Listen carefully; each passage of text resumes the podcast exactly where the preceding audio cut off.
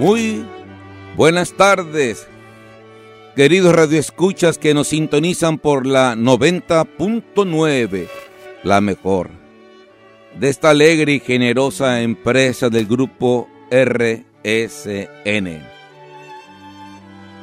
Un año que se va, un año nuevo que llega. Es costumbre de todos nosotros dar gracias a Dios por lo que empieza y por lo que termina. Ser agradecidos en el inicio y en el fin de los ciclos de la vida del día del año. Por eso se da gracias al cielo al iniciar el día y también cuando el día termina. Lo mismo pasa con el año. Se da gracias por el año que termina y por el año que inicia. Incluso cuando una vida inicia, cuando una criatura viene al mundo, la gratitud al cielo se expresa con la alegría de la algabaría por el recién llegado. Y cuando una vida termina, las lágrimas son la mejor ofrenda de gratitud al cielo. A instantes de que este año estemos, estamos iniciando, algo raro vibra en nuestro interior.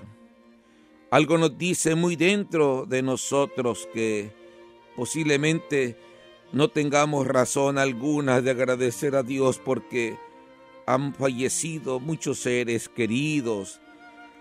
Esta enfermedad que nos ha opacado y nos ha dejado huellas de tristeza y de dolor.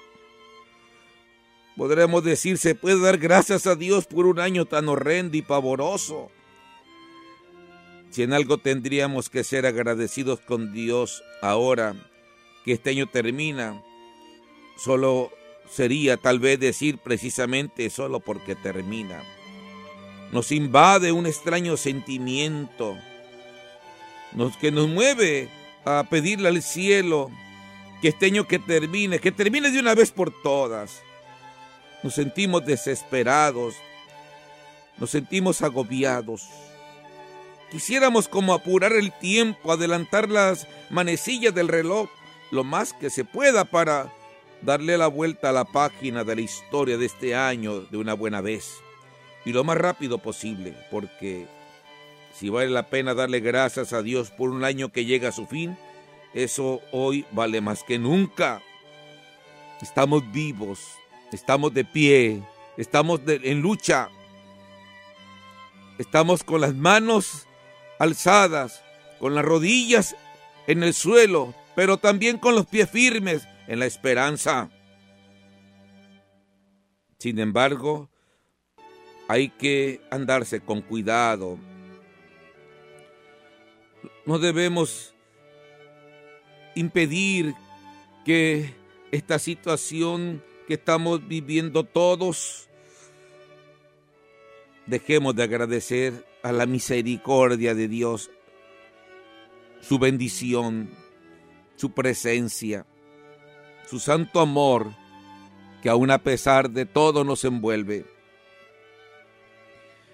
Tenemos que aprender a dar gracias a Dios no solo cuando nos va bien,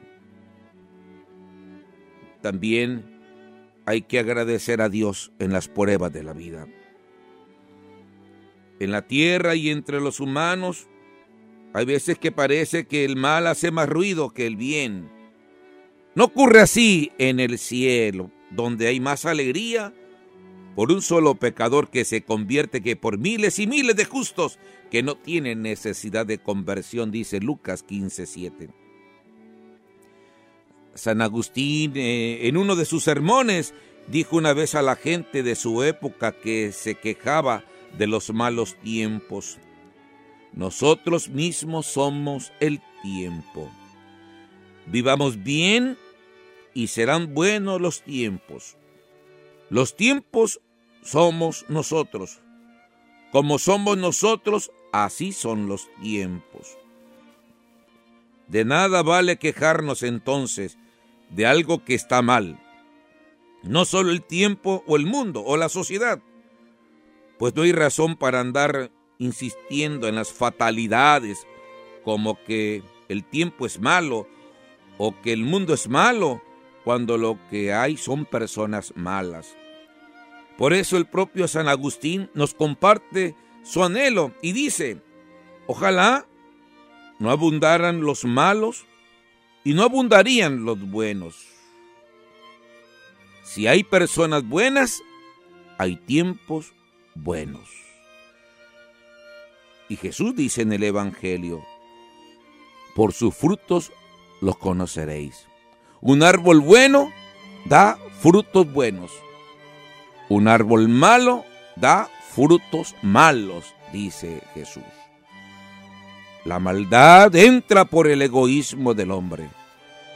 Y la bondad llega cuando el hombre le abre la puerta a la misericordia de Dios. Lo malo tiene la extraña virtud de circular a la velocidad de la luz. Lo bueno no tiene la misma chispa que lo malo para desparramarse. Lo malo entra en el corazón humano a fuerza de engañosos espejismos que parecen verdades cuando en el fondo son mentiras, porque su fuente es el padre de la mentira. Lo bueno entra de otro modo en el corazón humano a veces entra cual suave brisa, sutil y silenciosa, al modo de, de empapante rocío que del cielo baja. A veces cual viento huracanado, impetuoso, que todo lo llena porque procede de Dios. Este año nuevo conviene como pocas veces que agucemos más nuestros sentidos. Si nos dejamos llevar por la gravísima estela del dolor, del llanto y la tristeza esparcida tan cerca y tan lejos de nosotros por la pandemia, cuyo fin nos avisora en el corto plazo, estaríamos viendo un solo lado de la moneda, el más terrible y desconsolador, crudo, tremendo y real. Pero toda moneda tiene dos caras, no lo olvidemos. El mal y lo malo siguen y seguirán haciendo más ruido que el bien, que lo bueno, pero nunca tendrán la última palabra. El último del, año civil tiene mucho de solemne. Dios nos ha concedido la gracia de contemplar un ciclo más de vida. Y como quiere que haya sido el camino anual, alegro, triste, fecundo o estéril, a Dios hay que decirle, te damos gracias, Señor. Te damos gracias por mi papá que me lo permitiste tantos años de vida y que lo llamaste a tu presencia. Te damos gracias, Señor, por todo lo que disfruto en mi familia. Y también te doy gracias por las pruebas dolorosas que hemos pasado juntos en el hogar. Te doy gracias, Señor, por todo lo que he gozado en, he gozado en abundancia y ahora vivo en la escasez. Te doy gracias, Señor. Te doy gracias, Señor, por los hijos que me has dado, por mis padres que tengo. Te doy gracias por esta enfermedad. Te doy gracias, Señor, por todo lo que viene de ti, porque sé que es bendición. Sé que son tus designos de amor. Sé que misteriosamente es tu santa voluntad. Enséñeme a descubrir tu presencia en cada acontecimiento de mi vida, en cada prueba que estoy pasando, porque nadie como tú sabe escribir derecho en renglones torcidos. Y nadie como tú, de las tinieblas, puedes hacer brillar la luz de la esperanza para mostrarme tu rostro y concederme tu paz. Qué triste que a Dios solo le pidamos y poco le agradezcamos en este último tiempo de la historia, hay que terminar agradeciendo a Dios. Te doy gracias, Señor, aunque, aunque esté llorando, aunque tenga el dolor partido, aunque mi alma esté compungidos, decir, te doy gracias, a ti te alabo, Señor. A ti consagro mi vida y mi historia, y en ti confío en aquellos a quienes se han adelantado a tu presencia. con el alma llena de gratitud, aunque nuestro corazón llore y se acoge por el llanto y la pena de tantas y tantas personas cercanas y lejanas, nos disponemos a cruzar el umbral del 2020, recordando que el Señor vela sobre nosotros y nos cuida. Todos estamos llamados, por tanto, a tener una visión equilibrada de la realidad en cuanto nos sea posible. Tengamos el valor y tratemos, pues, de ver en esa otra cara de la moneda que el mal no tiene ni tendrá jamás la última palabra. Imitemos a San Pablo porque imitaba a Cristo, quien llegó a decir al final de sus días, estimo que todo es pérdida ante la sublimidad del conocimiento de Cristo Jesús, mi Señor, por quien perdí todas las cosas y las tengo por basura por tal de ganar a Cristo. Por eso olvido lo que dejé atrás y me lanzo a lo que está por delante, corriendo hacia la meta. Estoy habituado a todo y en todo, a la abundancia y a la escasez, al hambre y al placer. Todo lo puedo en aquel que me fortalece. Confiar en el Señor, en las buenas y en las malas, en la abundancia y en la escasez. Lo más importante es tener a Dios en el corazón. Así es, queridos hermanos, no perder el ánimo, no perder el ánimo. No hay que quedarnos solos con las malas noticias que hablan de calamidad, de las cosas negativas que ocurren en nuestro mundo. También debemos de ser capaces de detenernos en el silencio, en la meditación, en la reflexión serena y prolongada. Debemos saber pararnos a pensar. De este modo, nuestro ánimo puede hallar curación de las inevitables heridas del día a día. Nuestro ánimo puede profundizar en los hechos que ocurren en nuestra vida y en el mundo y llegar a la sabiduría que procede de Dios y que permite valorar las cosas con ojos nuevos, sobre todo en el recogimiento de la conciencia donde nos habla Dios. Se aprende a contemplar con verdad las propias acciones, también el mal presente en nosotros y a nuestro alrededor, para comenzar un camino de conversión que nos haga más sabios y mejores, que nos vuelva más capaces de generar solidaridad y comunión, de vencer el mal con el bien porque somos hombres de esperanza. Y sobre todo frente a la oscuridad que a menudo existe en el mundo y que no depende del proyecto de Dios, sino de las elecciones erróneas del hombre.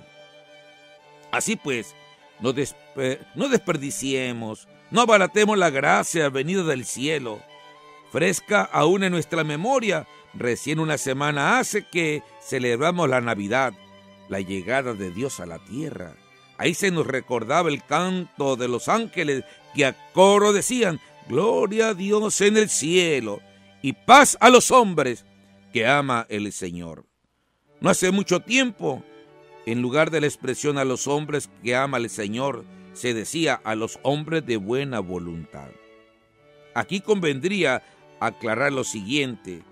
Si conjuntamos ambas expresiones, tendríamos que Dios ama a los hombres de buena voluntad pero aquí no se habla de la buena voluntad de los hombres, sino de la buena voluntad de Dios. De los que de los hombres a los que ama Dios, que son objeto de la buena voluntad divina, no que ellos tengan buena voluntad. De este modo, el anuncio resulta todavía más consolador. Si la paz se otorgara a los hombres por su buena voluntad, entonces se limitaría a pocos a los que la merecen, pero como se otorga por la buena voluntad de Dios, por gracia, se ofrece a todos, a todos sus hijos. De manera que con su venida al mundo, Dios no apela a la buena voluntad de los hombres, sino que es anuncio luminoso de la buena voluntad de Dios hacia todos los hombres. La palabra clave para entender el sentido de la proclamación evangélica. Es, por lo tanto, la última, la que habla del querer, del amor de Dios hacia los hombres como fuente y origen de todo lo que Dios ha comenzado a realizar en Navidad. Nos ha predestinado a ser sus hijos adoptivos, según el beneplácito de su voluntad, escribe el apóstol. Nos ha dado a conocer el misterio de su querer, según cuanto había establecido en su benevolencia. Efesios 1.5. Navidad es la suprema epifanía de aquello que la escritura llama la filantropía de Dios, o sea, su amor por los hombres, porque desde su venida al mundo se ha manifestado la bondad de Dios y su amor por cada uno de nosotros, dice Tito 3.4. Solo después de haber contemplado la buena voluntad de Dios hacia nosotros, podemos ocuparnos también de la buena voluntad de los hombres, de nuestra respuesta al misterio de la Navidad. Esta buena voluntad se debe expresar mediante la imitación de la acción de Dios. Imitar el misterio del actuar de Dios en el mundo significa abandonar todo pensamiento de hacer justicia solos, abandonar todo recuerdo de ofensas recibidas, suprimir del corazón todo resentimiento a un justo, y ello respecto a todos.